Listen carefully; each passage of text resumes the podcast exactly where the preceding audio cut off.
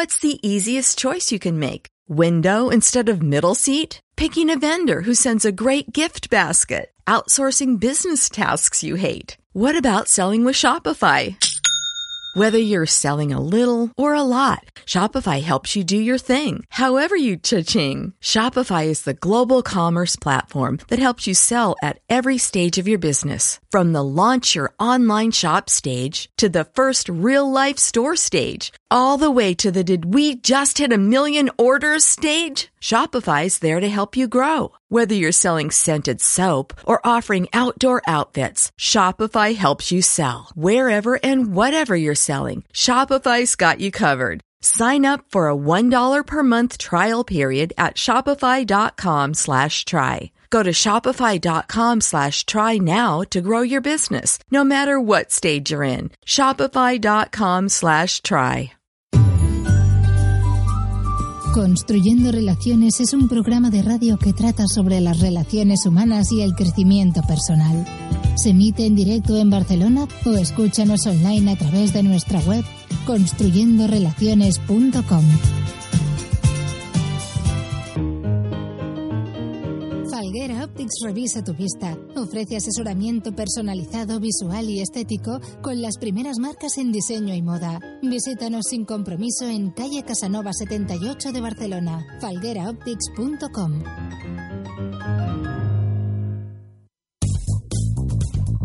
Virtual Hosting Digital. Alojamiento web vitalicio para tu página personal o de empresa con dominio incluido gratis el primer año. En vhd.es, la mejor solución con servicio personalizado.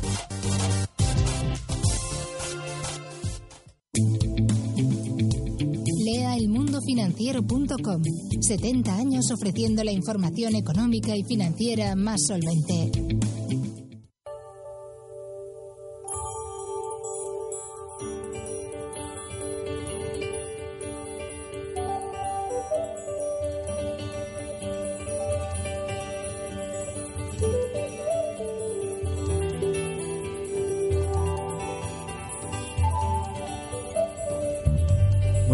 Noches, queridos amigos de Construyendo Relaciones, una vez más aquí en Radio Canal Barcelona. Estamos otra vez construyendo relaciones, como siempre con el equipo habitual. En sonido tenemos a Roberto Espinal. Buenas noches, Roberto. Tenemos a Efraín Cejas. Buenas noches, Efraín. A mis compañeros de siempre, de ya dos años, Francés Galván, buenas noches, Francés, Muy buenas bienvenido. noches, Rodolfo. Buenas noches, audiencia. Y cómo no, a irrepetible Eduard Martín. Buenas noches. Buenas noches. Este sí que es duro, ¿no? No- no- no- no lo- nunca, nunca falta. Esta noche construimos relaciones muy especiales y a, y a- y a placer, como dicen, porque os comento que esta es la última temporada de Construyendo Relaciones, querida audiencia. Ya nos vamos, nos vamos. El 29 de este mes es el último programa, una etapa que ha cumplido, dos años y largo, dos años de radio casi, más de ochenta y tantos programas, mucha experiencia, muchas cosas vividas. Y entonces hemos decidido, los últimos programas, darnos los gustazos. Hay que decir, pues yo quiero traer este porque fuera del listón de programa porque tengo ganas. Y hoy traigo a un personaje que me llamó la atención, que conocí, personaje digo yo, por, por, por su peculiar, peculi- peculiaridad, sí, ese señor que está aquí, a los que nos ven en Facebook, eh, que conocí en un curso, curiosamente. Compartimos quizás un mismo lugar de nacimiento, una edad similar, con meses de diferencia y experiencias, algunas quizás que se puedan cruzar en la vida, y, pero caminos separados, ¿no? Y bueno, curiosamente, eh, pensando a quién me gustaría entrevistar después de leer un poco sobre él, me llamó la atención y esta noche construimos relaciones con Raúl Cristian Aguirre. Buenas noches, Raúl. Muy buenas noches. Encantado de tenerte aquí. Encantado de estar. Eh, ese señor es una combinación curiosa, porque aquellos como nosotros amigos que nos gusta el análisis conductual, el DISI, los colores y tal, decimos que un informático, ¿tú qué dirías? ¿Cómo sería un informático? Azul. Azul total, ¿no? De emociones pocas, ¿no? Opciones pocas. Pocas, ¿eh? Más vale una persona que, que racional, de aquellas que... Objetivos, objetivos lógica, y tal, ¿vale? tablas de Excel.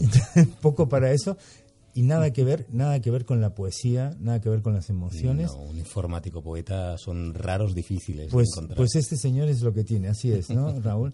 Informático, conferencista, hace poco ha hecho un TED muy interesante, eh, nos habla de cosas tan, tan curiosas, empresario de éxito, eh, hasta hace un año, un poco más de un año, eh, director y fundador, fundador y CEO de una multinacional, Tango 04, en Barcelona, en Argentina y en otros países.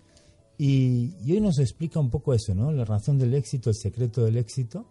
Y nos contamos, nos cuenta un poco, un poco de todo. Dijimos, dos argentinos hablando en la radio, tenemos temas suficientes para hablar, porque lo que lo que sí sabemos quizás es hablar y comunicar. No sé si como, qué, llegará de lo que comunicamos, pero que sí que hablar sabemos hablar. Algo siempre llega. Querida audiencia, eh, como os digo, no os asustéis, acabaremos este mes de, junio, el 29 será nuestro último programa, que naturalmente será un especial de los tres para todos nuestros queridos eh, oyentes. Y nos vamos, nos vamos, pero volveremos, volveremos seguramente con muchas noticias. No dejéis de escuchar, de seguirnos en nuestra web, construyendorelaciones.com. Ahí os vais a enterar de Twitter, en Facebook y todo. Ahí estaremos con las novedades, con noticias que tendremos. Eh, pronto, pronto, en julio ya, ya estaremos, eh, ya, sabréis cosas nuestras, ya sabréis cosas nuestras.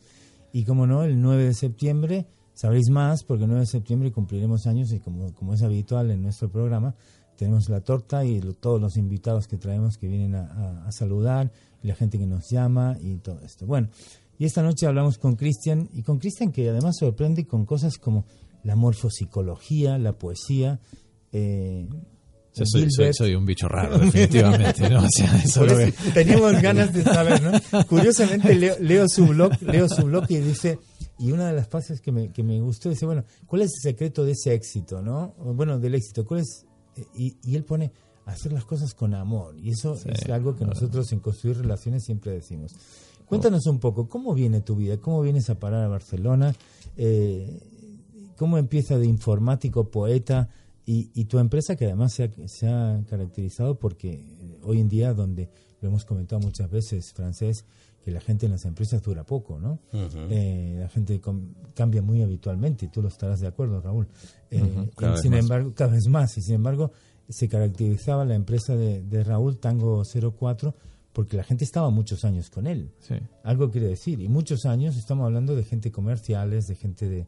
Bueno, y mismo los informáticos que son realmente muy buscados y que cambian mucho de, de, lugar de trabajo. Y nosotros tuvimos realmente récord. O sea, si lo comparas incluso con empresas muy conocidas como Google, por ejemplo, nuestro promedio de permanencia era muchísimo más alto. ¿Qué hacíais en Tango? ¿Cómo nació, cómo nació Tango 04 y cuál era vuestra especialidad? Bueno, yo mm, vengo a Barcelona en el año 88 y vengo a pasear, vengo a un viaje que que todavía sigue durando. o sea, todavía estoy acá, en el en medio de ese viaje, un hermoso viaje. Eh, realmente agradezco mucho la vida que me haya brindado. Eh, vengo sin más expectativa que pasar un tiempo.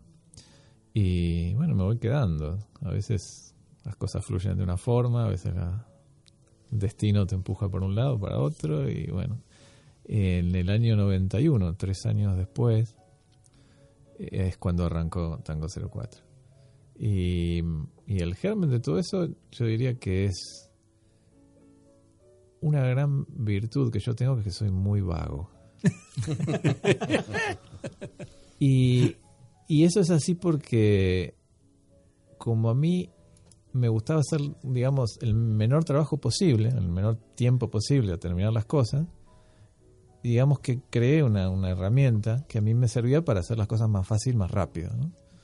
Claro, entonces yo me dije, si, si, eso me sirve a mí, seguramente le va a servir a, otra gente. Entonces arranqué la empresa con esa idea de ayudar a otra gente a, a terminar más rápido su trabajo. Y realmente fue, no sé si diría un boom, pero realmente empezó a, a caminar muy, muy rápido. Y mm, tanto es así que nosotros nunca tuvimos capital externo, venture capital, nunca, nunca tuvimos inversores externos. O sea, la empresa es un caso bastante raro de empresa que llega a ser una empresa grande, muy grande, pero no, multinacional con sucursales en seis países, eh, donde eh, vendíamos a prácticamente a las más grandes empresas del mundo, etcétera, etcétera, y sin haber tenido capital externo. O sea, fue suerte, pero, pero yo sé que, tenías un secreto de trato con el cliente, ¿no? El trato con el cliente era algo, algo peculiar en vuestra empresa. Bueno, yo siempre digo que nuestro secreto era, el amor. El amor, con que, no solamente con, con, todo el mundo, o sea, realmente nuestra idea era que cualquier interacción que tuviera la gente con nuestra empresa saliera enriquecida, saliera de alguna forma contenta de esa interacción. Y eso, por suerte, se dio, se dio, y, eso yo creo que es la razón, por ejemplo, de la permanencia tan larga de, la gente, del equipo. ¿eh? Cuando tenemos profesionales que estaban muy, muy buscados. Eh, me te a contar un, un, ejemplo de esto. Cuando fue el boom de Internet, cuando todas las empresas empezaron a cotizar en bolsa a valores astronómicos, multiplicadores fuera de serie, donde realmente era una especie de fiebre del oro, los informáticos eran, buscadísimos. Y una vez me vino a ver uno de, los, más brillantes ingenieros y me dijo, mira, me ofrecieron eh, un sueldo más alto y me ofrecieron acciones de una empresa que seguramente va a salir a bolsa de acá un año o dos años. Y, y yo dije, bueno, te felicito, está bien, me parece genial, que tengas mucha suerte. Me dice, no, no, no, te lo vengo a contar, pero me quedo. y, es muy lindo porque el, amor, a mí me gusta hablar del amor, del karma, de las cosas que uno va haciendo, no por interés, sino por, porque lo siente, ¿no? porque realmente lo siente. Y en el caso de este ingeniero, le salió bien, le salió fantástico, porque la empresa a la que hubiera ido, que después fue el, quiebre de toda la burbuja, estalló y todas las famosas empresas .com la mayoría se fueron a la basura. Y se hubiera, se hubiera quedado sin trabajo y las acciones que le daban no hubieran valido nada. Entonces muchas veces las cosas que, que hacemos con el corazón a veces valen más hasta monetariamente. Y eso es muy lindo de, tenerlo presente. Es interesante. Eh, francés. Raúl, eh, una pregunta. Nos cuentas, eh, la interacción con cada cliente tenía que salir enriquecida, tenía que ser enriquecida. Sin llegar a copiarte, pero danos algún ejemplo. ¿Cómo podía ser? ¿Cómo, cómo, enriquecías a los clientes? ¿Cómo los uh, fidelizabas? no, básicamente es simplemente el, el, tener la voluntad y la actitud constante de servicio, de que estás trabajando para el otro. O sea que... decíamos al principio un poco de risa que soy un bicho raro. Realmente soy un poco un bicho raro porque yo como emprendedor... O sea, cuando arranco mi empresa, yo no la arranco para, para hacer dinero. O sea, de nuevo, la, ah, y a mí, ojo, me parece muy bien que haya mucha gente que diga, bueno, vamos a hacer esta, con esta idea nos vamos a hacer ricos, pues también es un poco el motor económico del mundo, ¿no? La, digamos, el, beneficio empresarial.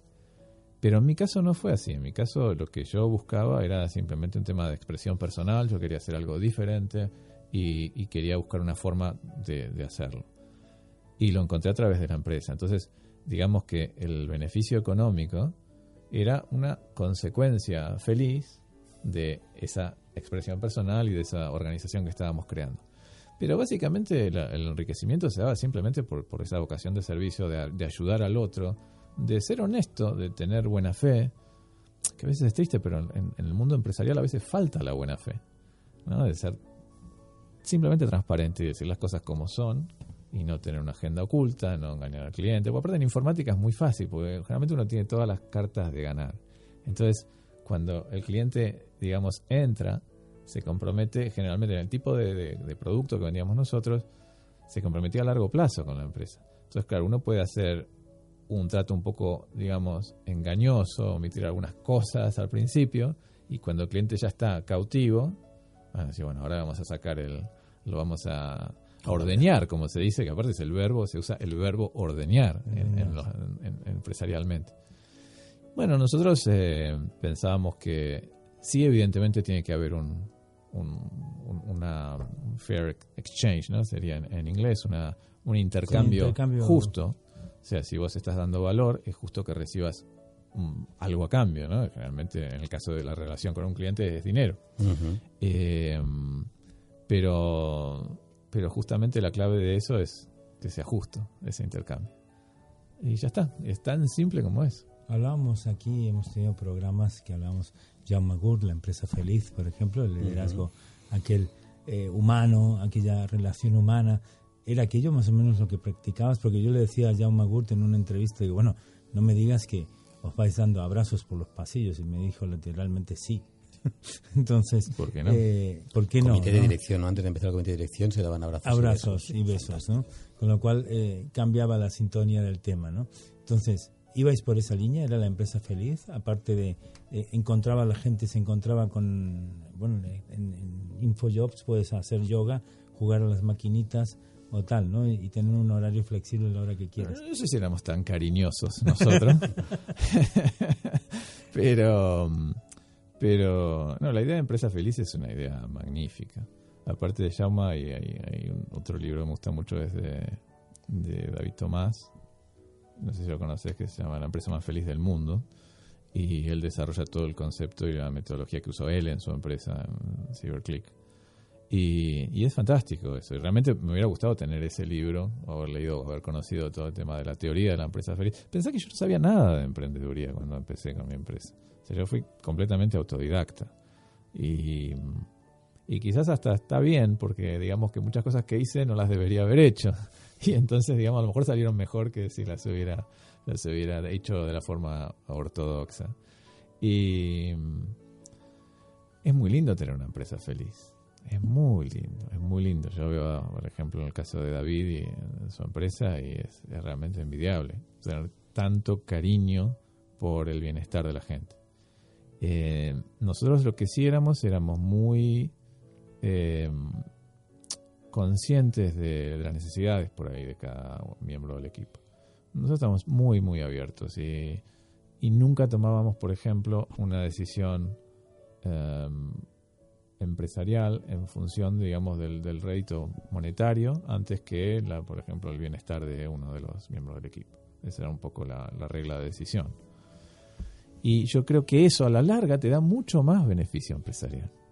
Muchísimo más, porque eh, en nuestro caso, por ejemplo, si la gente se quedaba con nosotros, no había que reemplazarla, no había que hacer una búsqueda, no había que perder tiempo en formar un ingeniero nuevo, que además en nuestro caso se tardaba bastante tiempo, y, si después se te volvía a ir, otra vez empezabas de nuevo, y, la gente no terminaba de tener experiencia, con lo cual tampoco los clientes se sentían muy cómodos. En cambio, si vos tenías a la, a la gente contenta y se quedaba, eso era una ventaja competitiva extraordinaria. Raúl, a que parece lógico, a que parece lo más, lo más el sentido común, parece lo más lógico de que yo me tengo que quedar el trabajador para que el cliente se sienta satisfecho, fidelizado, etcétera. Es absolutamente obvio. ¿Por qué crees que nos pasa en esta cultura del siglo XX y uno finales del XX? Bueno, porque, a ver, yo creo que empresarialmente se está dando un cambio muy grande. Entonces yo creo que venimos de un tipo, de un estilo de, emprendedor, de empresario em, antiguo, que digamos que tenía otros parámetros. Y yo creo que ahora los jóvenes emprendedores esto lo tienen súper claro. O sea, yo, me, estoy en una organización de emprendedores que se llama EO, que está en, varios países del mundo. Eh, Entrepreneurs Organization se es una empresa, es una organización muy grande, sin fines de lucro. Y, y bueno, yo veo los jóvenes emprendedores y la forma que piensan y realmente que todo esto lo tienen súper claro. Por suerte. Por, suerte. Volviendo al tema Buenas noches, Raúl. Yo quería preguntarte sobre tu experiencia personal como empresario, emprendedor autodidacta, en ese equilibrio que lograste de valores humanos y valores en, bolsa o valores de alta cotización, ¿no? El valor de tu empresa, ¿no? supiste conjugar cosas muy interesantes y sobre todo darle un, toque ético importante, ¿no? Porque no, confundiste valor y precio. Sabías muy bien el, valor de una, de una persona eh, comprometida con el equipo, su valía, como acabas de explicarnos, ¿no? Lo difícil que podría ser eh, reemplazar a esa persona si se, marchaba y afortunadamente pues eh, la cosa funcionó mejor que bien. Yo quería preguntarte en, concreto sobre aquellas eh, experiencias como hombre hecho a sí mismo como autodidacta que te aportaron no solo las cuestiones internas, es decir, lo que tú aprendiste de tu propio equipo, sino eh, en el día a día con el, con el cliente algún ejemplo concreto que cambiara de raíz algunos de tus planteamientos, ¿no? que, te hicieron reflexionar eh, y cambiar algunas ideas que tú, que tú tenías de la gestión empresarial. ¿Puedes darnos algún ejemplo, por favor? Te voy a dar un ejemplo, no con un cliente, sino con, con el equipo, que para mí fue un cambio absoluto de, de, de chip, que fue el valorar el tema de la cultura de la empresa. Eh, hubo un momento de la empresa, yo tuve la empresa durante 25 años. Te estoy hablando de esto haber sido a los, quizás unos, al principio, 5 o 6 años de creada la empresa. Em, yo no tenía tan claro el tema de lo que era la cultura, la cultura de los valores de la empresa. Y había dentro de la empresa un grupo de gente que, digamos, no comulgaba con todos esos valores que te digo de buena fe, de transparencia, de, intercambio justo. Y, yo lamentablemente, o lamentablemente, o afortunadamente, porque aprendí mucho de esta situación, no lo corté de raíz. Entonces eso generó, digamos, un grupo interno que estaba, digamos, con, como si fuera otra empresa prácticamente, ¿no? que tenía unos valores totalmente diferentes de los que yo quería impulsar, y bueno, yo y, mi socio también. Carlos, Carlos Pedeflur. Y, y lo que pasó fue que hubo un momento en que ellos decidieron eh, renunciar en masa, llevándose eh, conocimiento acerca de, bueno, listas de clientes, los productos, las fechas de contrato, cuánto pagaban, etc. Un montón, digamos, digamos de inteligencia competitiva que, digamos, y know-how que pensaban utilizar, de hecho lo hicieron, para crear una empresa de competencia y tratar, digamos, de, hundirnos. El plan era, era claramente de, hundirnos a nosotros. Y, y fue fantástico eso que pasó. Fue fantástico, fue fantástico, porque, digamos, todo el, ese grupo que estaba, digamos, eh, claramente no en resonancia, sino todo lo contrario con el resto de la empresa, se fue. Se fue solo, o sea, ni siquiera lo tuvimos que, que despedir. Y ahí yo me caí cuando hice un clic y dije, claro, nunca más puedo permitir que la cultura de la empresa se desvíe de lo que realmente yo quiero hacer como emprendedor. Y entonces para mí fue un abrir de ojos extraordinario. Y, salió realmente, salió muy bien, por suerte. porque no, digamos que no, no llegaron a afectarnos en lo más mínimo esa empresa, que además ya no existe más. Duró muy, muy poquitito. Así que Muchas veces, muchas veces las cosas que van pasando. Eh, y yo realmente coincido con los que dicen que los problemas que tenemos, las cosas que nos pasan, que nos parecen desagradables, son las que más nos hacen crecer. Volviendo un poco a la raíz del, programa, el nombre que le habíamos dado era el secreto del éxito, ¿no? Em, tú vendiste la empresa en febrero del año 2000 16, creo, ¿no? Sí, el año pasado. El año pasado, hace un año y meses prácticamente. Una experiencia importante, ¿no? Haber, después de haber crecido y haber dado una empresa, llegar a un éxito como empresario, eh, empezando prácticamente de, cero.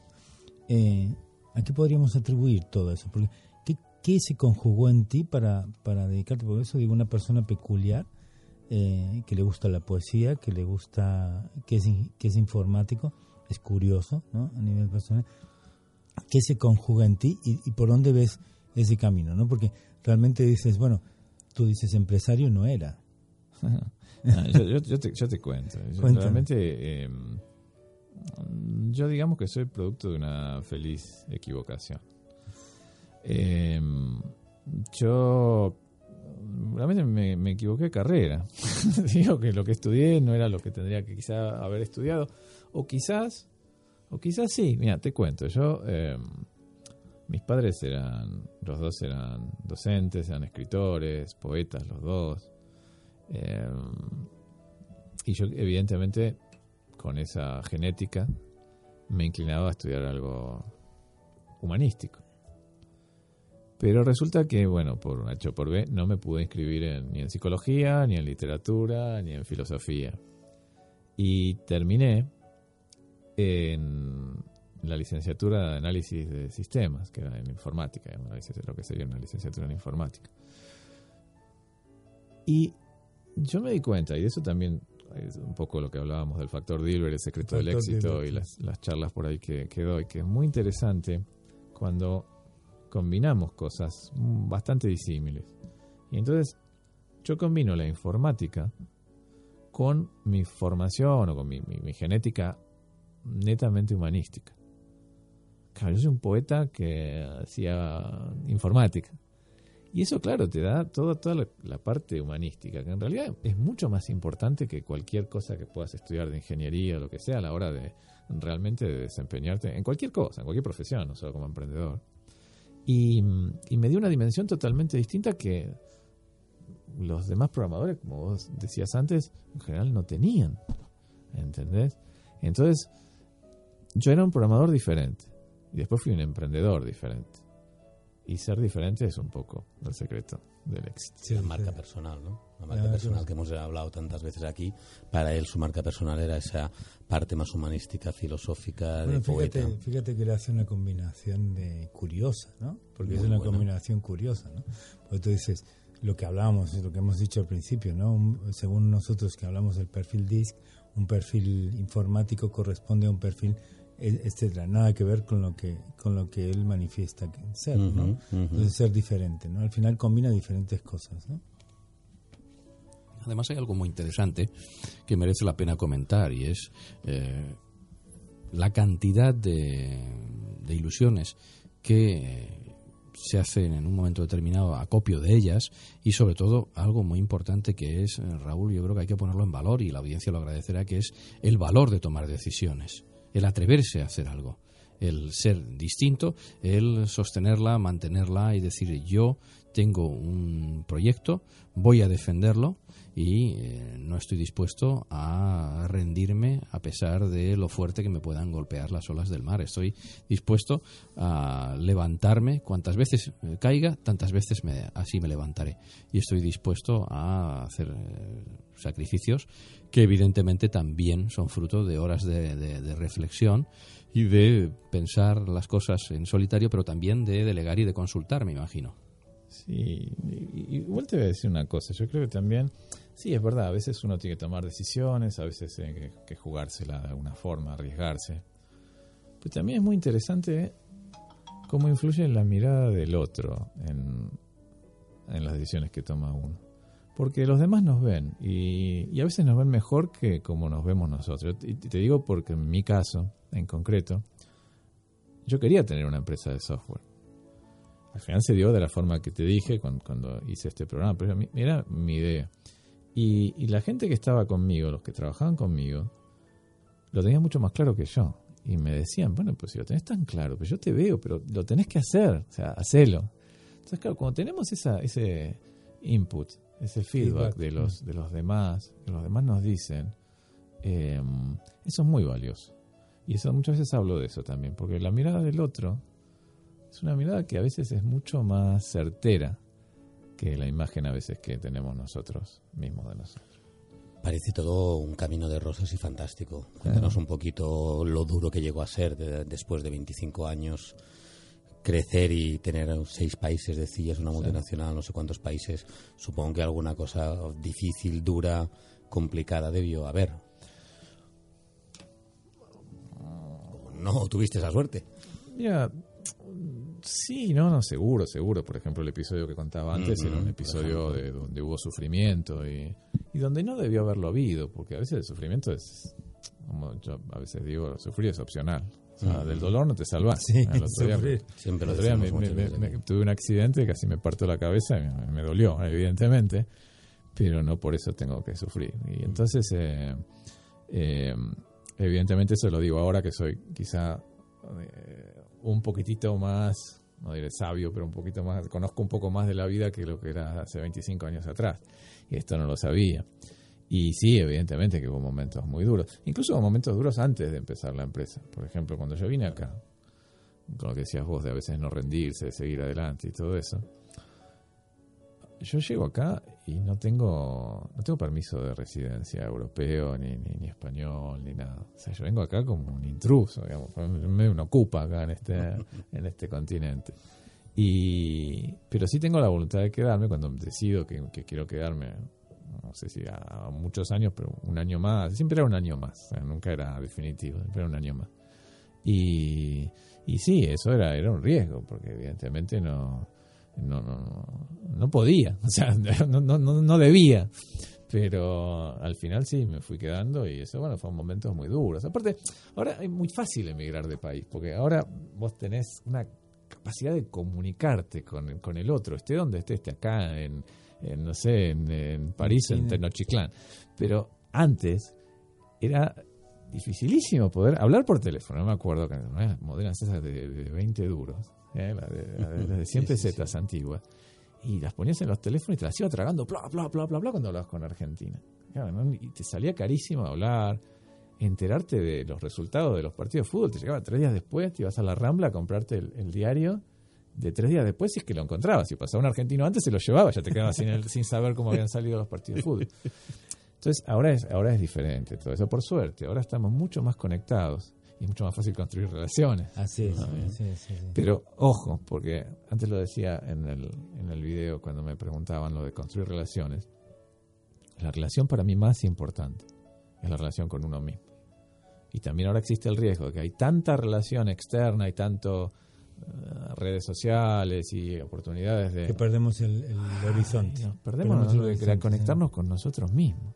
Estamos tan hiperrelacionados entre medios de comunicación, internet, el móvil, el WhatsApp y todo esto, que nos comunicamos más fuera que, que, no sabemos nosotros. Pero fíjate la parte de, de, ese disc, de esa parte más C, más S, que es la parte de las ideas, del mundo de las ideas, la parte introvertida, la parte de relacionarse con uno mismo. Aquí viene un I o viene un amarillo, un rojo, y lo que hablan es de relaciones externas, qué bonito es la comunicación con las relaciones externas y tal, pero luego te ha salido también esa parte introvertida, esa parte de informático, esa parte de, del mundo de las ideas, y dice, pero claro, lo, importante es relacionarse con uno mismo. que me encanta esa dicotomía que tiene, pues, no dicotomía, sino esa doble doble parte de relaciones externas, por supuesto, pero también sin olvidar la parte interna, me encanta. ¿Qué es la base, o sea, yo creo que conocerse a sí mismo, y conocerse a sí mismo es muy difícil. ¿eh? Y tanto. Es muy difícil, es muy difícil. Yo creo que todavía no Mirarse me termino... al espejo. Uf, yo todavía no me termino de conocer, mira lo que te Quizás no sé si es tanto conocerse o aceptarse lo que estamos viendo. Pero para, pero para aceptarse, para aceptarse tenés que conocerte, porque si no, ¿qué vas a aceptar si no sabes y verte de verdad y no ver Verte de verdad es muy difícil. Por eso digo que a veces nos ayuda la mirada del otro también en eso. Y en ocasiones también está muy bien y ayuda el quedar con uno mismo y cumplir con la cita. Pero de quedé conmigo ayer y no me presenté. me, quedé, viendo la tele. Me no vine. Como, decíamos, que, que, dos argentinos y dos españoles nos, encontramos y podemos hablar de todo. Pero de lo que íbamos a hablar, que quisiera insistir, el secreto del éxito, ¿dónde está? Que yo quiero saberlo, quiero llevarme. La audiencia quiere saber esta noche, ¿dónde está el secreto del éxito, Raúl? Bueno, yo, yo esto es una charla que doy por ahí, me encanta esta charla porque es un poco devolver un poco todo lo que aprendí de, estos 25 años de, de emprendeduría. Y, y, yo generalmente empiezo la charla hablando de, bueno, de qué es el éxito primero, ¿no? Porque decir, bueno, vamos a hablar del secreto del éxito, pero ¿qué es? ¿Qué, es tener mucho dinero?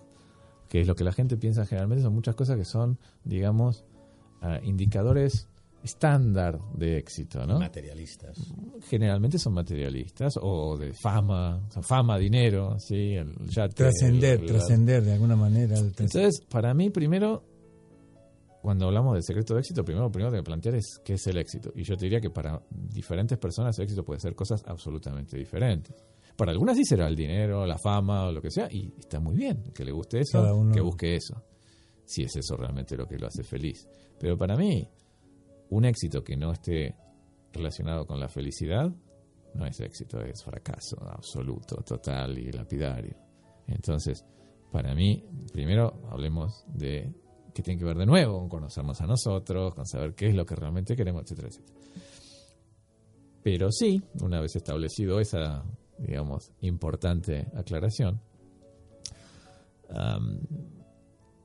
cuando hablamos de éxito en general, hay unas cosas que también son muy, digamos, vox populi, muy aceptadas normalmente, como poner foco en algo, buscar lo que uno realmente es bueno, eh, perseverancia, trabajar duro, etcétera, etcétera. Y a mí me parece que hay una cosa que falta ahí. Cuando hablamos de buscar la excelencia, si uno es excelente en algo, si uno nace siendo niño prodigio en el piano, por ejemplo, fantástico. Sabemos que una persona tiene un talento extraordinario en algo, es fácil determinarlo, fácil verlo y, es fácil determinar dónde tiene que enfocarse. Pero el tema es que en general la gente no tiene talentos extraordinarios. Es muy difícil encontrar ese genio absoluto en una disciplina. Pero sin embargo, todos somos únicos. Y sí que tenemos una combinación de talentos ordinarios que sumados, si no los descartamos, si realmente somos conscientes de eso y los combinamos en un cóctel, ese cóctel es un cóctel único.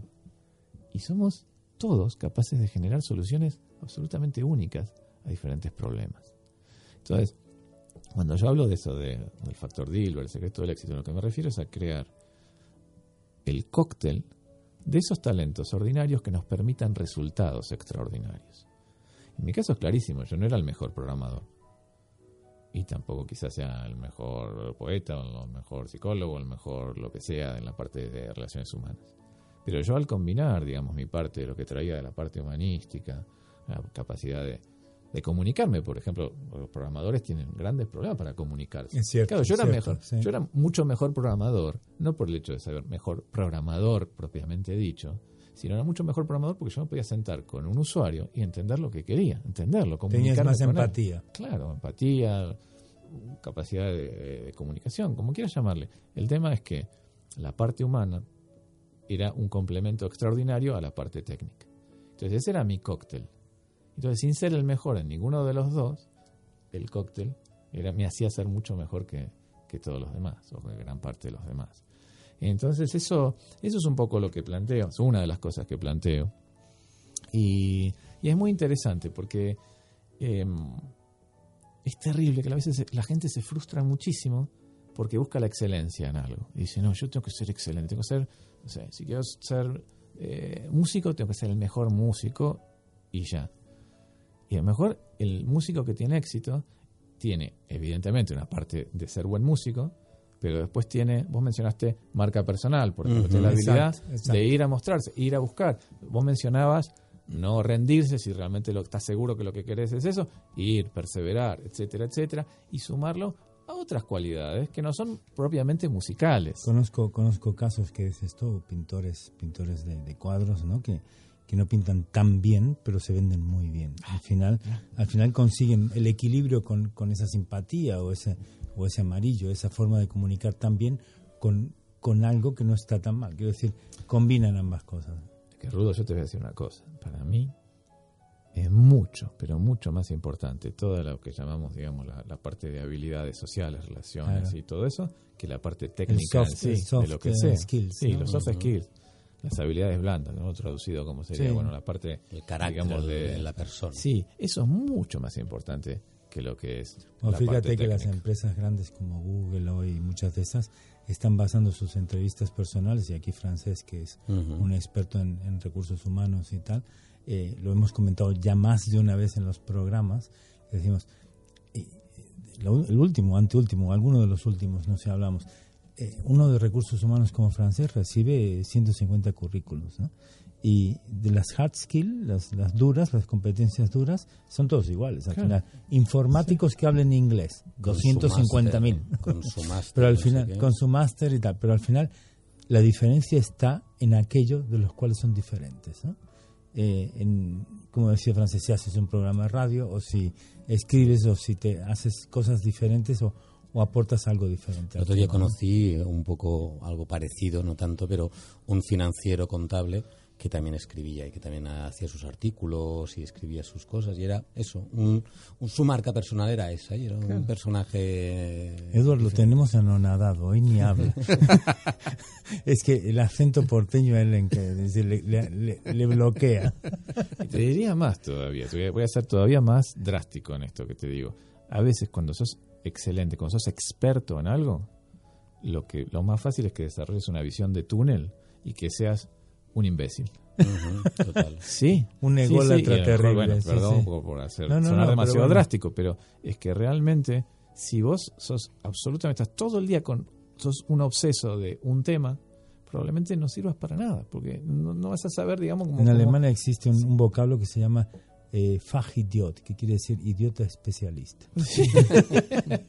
bueno, eso, con lo cual yo te digo que a veces eh, se puede buscar, ojo que no estoy haciendo un elogio de la mediocridad, porque cuando hago eso tengo que aclarar muy bien que no digo que, que, que porque tengas talentos ordinarios y los combines, no quiere decir que ese resultado de esos talentos ordinarios no sea extraordinario, no sea excelente, no sea diferente, no la sea combinación. Claro, la combinación. Y sin olvidar también para mí esa parte técnica, porque decís, lo importante es relaciones humanas, por supuesto, pero solo relaciones humanas, si, intentando vender algo que realmente por detrás no existe, al final no deja de ser más que fachada. Es un humo, Ahí está. Entonces, evidentemente lo importante es la... Pero sin olvidar el, el, la base, evidentemente. Si, sos eh, médico y vas a hacer una operación y no tenés ni idea de cómo operarlo, por más que seas muy bueno vendiéndote, es un problema. Pero ¿cuántos hay en el mercado que venden y no, lo dejan de ver? Pero sí es interesante que, generalmente no es lo que pasa. El problema es que el médico está deshumanizado, el médico no te escucha, el médico se cree que sabe más que todo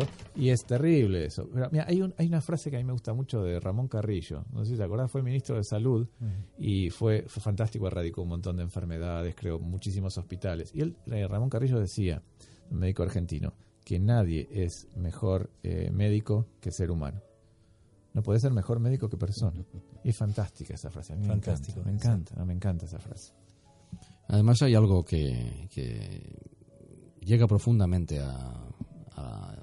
al ser, a, la, a, la, a, la, esencia, a lo, a lo que toca el corazón directamente, que es precisamente esa combinación de unas facultades técnicas puestas al servicio de una causa mayor y, vehiculizada a través de los eh, sentidos de la otredad, de comprender a los demás, de comprender al otro y de que ese proyecto llegue a buen puerto precisamente porque entiendes las cosas y te comportas como la, la persona que pareces, pero es que además lo eres, porque tienes valores y eres capaz de convivir. A mí me viene a la cabeza una anécdota muy divertida, que fue cuando eh, los, uno de los negocios, eh, porque es una gran empresa y muy bien gestionada, The Rolling Stones, es un, el grupo musical. me suena, Os suena, ¿verdad? Pues eh, perdieron a un, a un miembro muy, muy ilustre que decidió dejar la banda, Mick Taylor, entonces abrieron como una, bueno, una selección de puestos de trabajo, a ver quién, quién se presentaba para guitarra solista. Y entonces, eh, bueno, entre otras personas, eh, esto sucedió años después, pues son cosas muy discretas, ¿no? Que uno siempre se entera a posteriori, ¿no? Leyendo ciertos libros, ¿no? Entonces, pues, eh, resulta que se presentó en uno de esos esas selecciones de personal nada menos que Eric Clapton. Y entonces se encuentra con Ron Wood, que conseguiría el trabajo. Y, a Clapton no se le ocurre otra cosa más que decir, ah, qué chico tan simpático, se llevaba muy bien y tal, pero, pero ¿cómo, se te ocurre presentarte a esto para guitarra solista? Y máxime, cuando me presento yo le, dice así, dice, ya, dice, pero tal vez a lo mejor tú no has comprendido que ellos no buscan una estrella de relumbrón, busca a alguien que pueda convivir con ellos. Esa fue la respuesta de Ron Wood. ¿Y quién consiguió el trabajo? Ron Wood, que lleva con ellos 40 años, evidentemente. Yo, algo que quiero saber, porque no me voy hoy no voy a escaparme sin hablar de psicomorfología.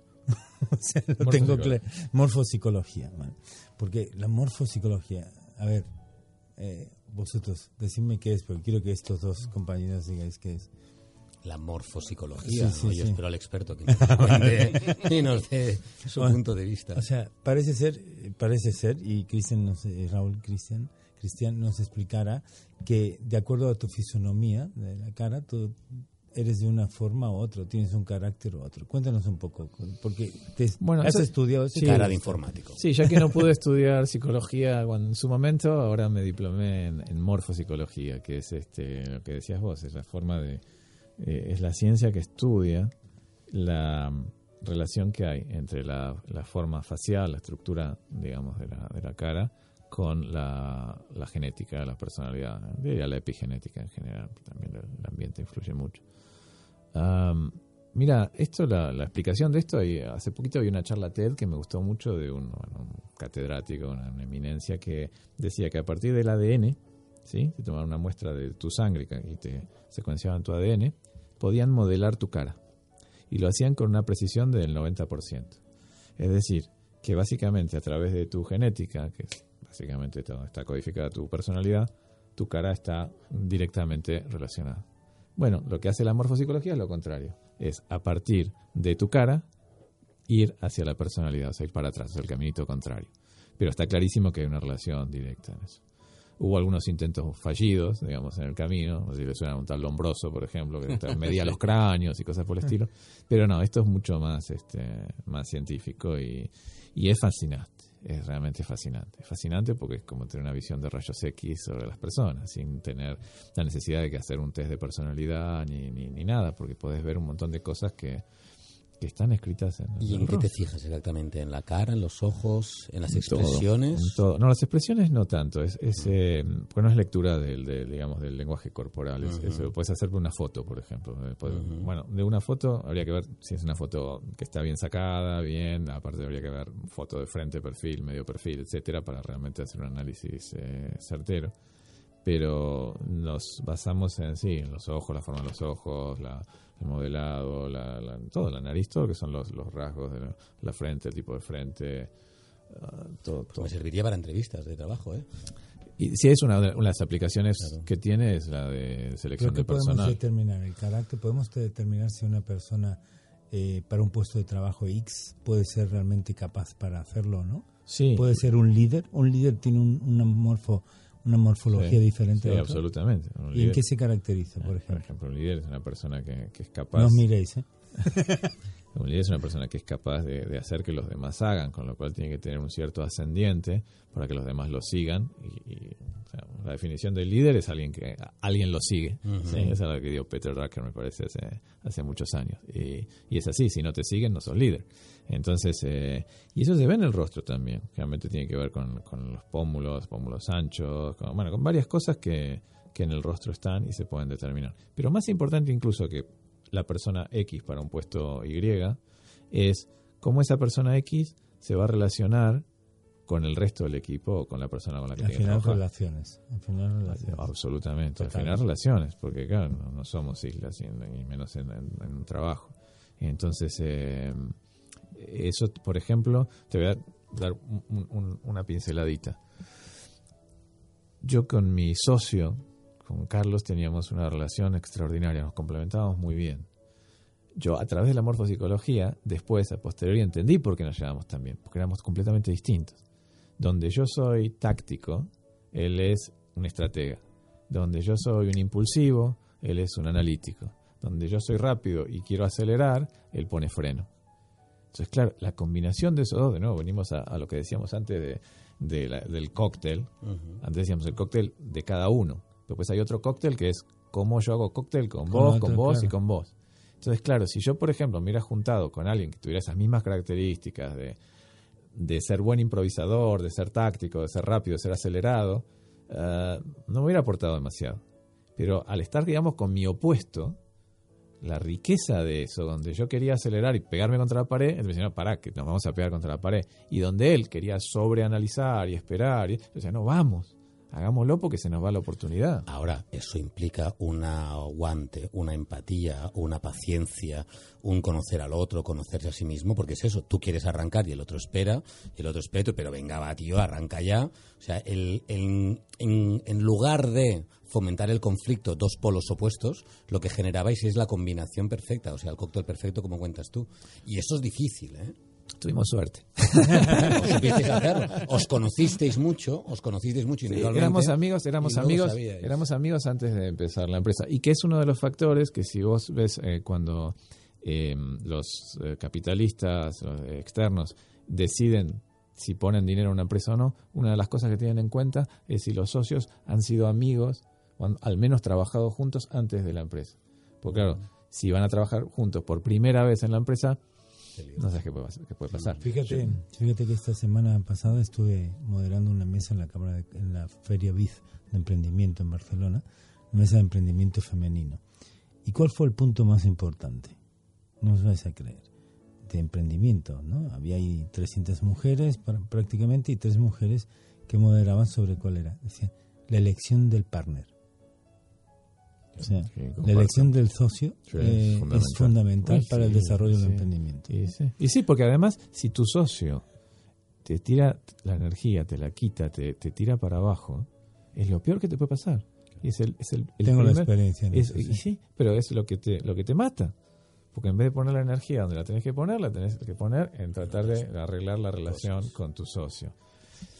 Raúl, quería preguntarte en este momento algo que me llama mucho la, atención y es que eh, yo creo que entre líneas la audiencia puede leer o incluso intuir que este secreto que vamos ya viendo que va cobrando forma, esa, esa fórmula mágica, es aplicable no solo a la empresa sino también a otros órdenes de la vida, a la pareja, por ejemplo. Es decir, a, eh, a la hora de elegir pareja hay que dar en la diana. Evidentemente hay que y, para eso qué mejor que predicar con el ejemplo, que es eh, conocernos nosotros lo mejor que seamos capaces de conocernos. Y a partir de ahí ser honestos y decir, bueno, pues yo puedo ofrecer esto, que es la mejor versión de mí mismo y, voy a intentar eh, encontrar una compañera de, vida, una compañera de viaje, un compañero de viaje que, verdaderamente haga que, que, hagamos un, equipo estable, una buena combinación eh, y que tengamos una, una mejor calidad de vida juntos de la que podríamos tener por separado. Ah, absolutamente, absolutamente. Y sí, sí, en, todo, en todos los órdenes de la vida. Fíjate que, que, también las mezclas de ADN es como sucede en Argentina, donde hay tantas mezclas de razas, ¿no?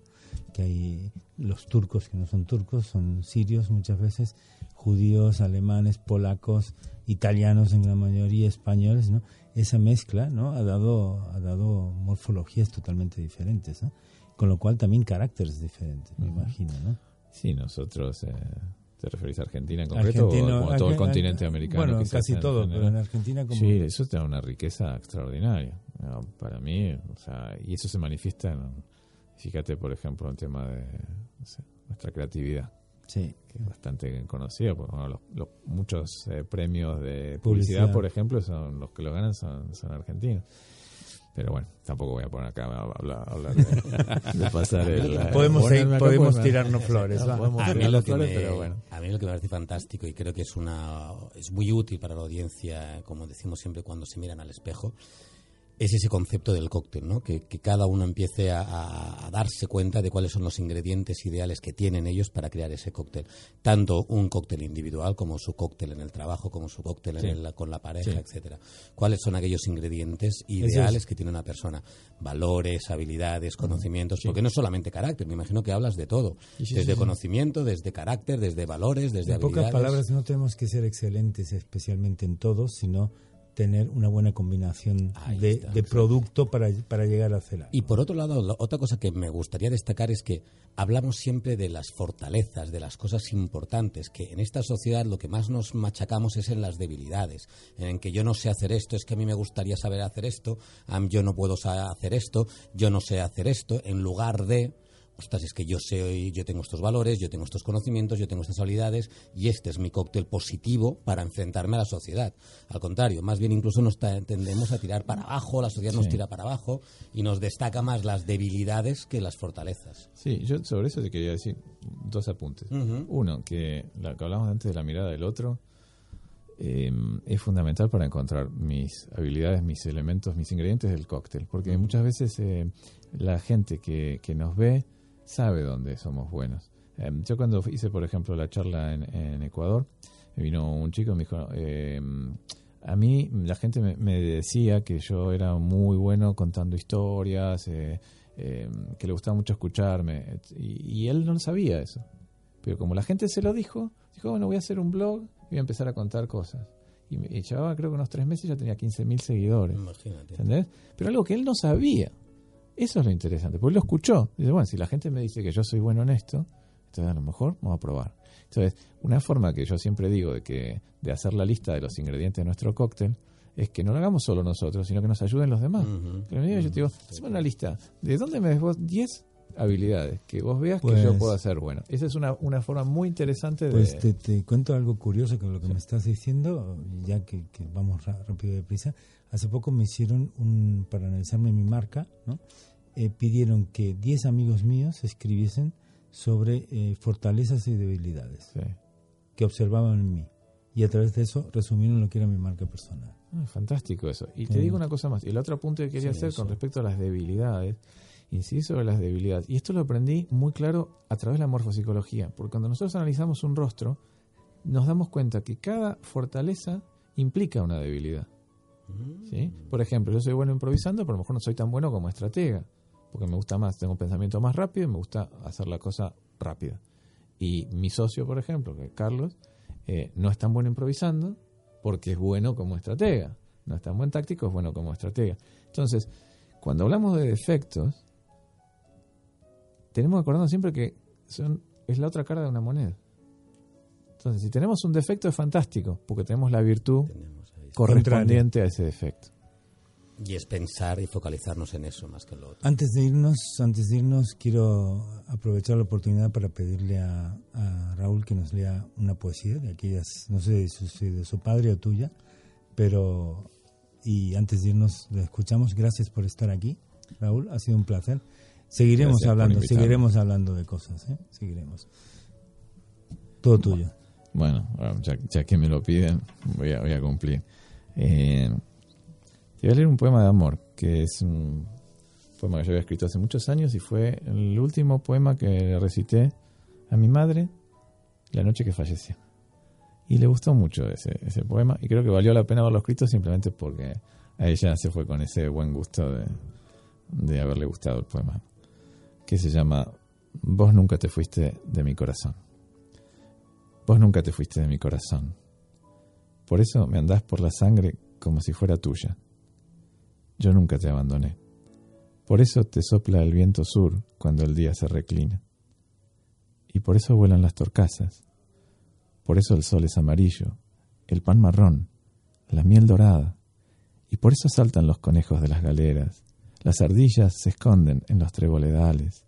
Se besan los gorriones desesperadamente.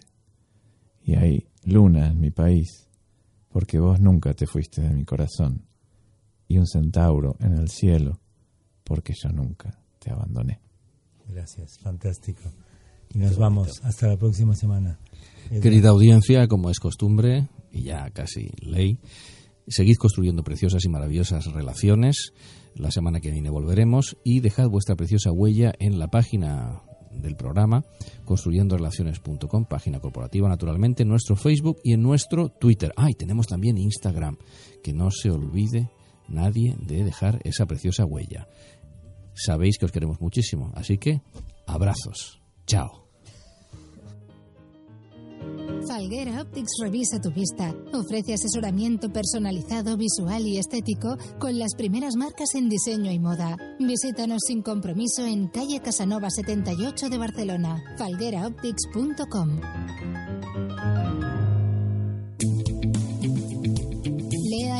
elmundofinanciero.com.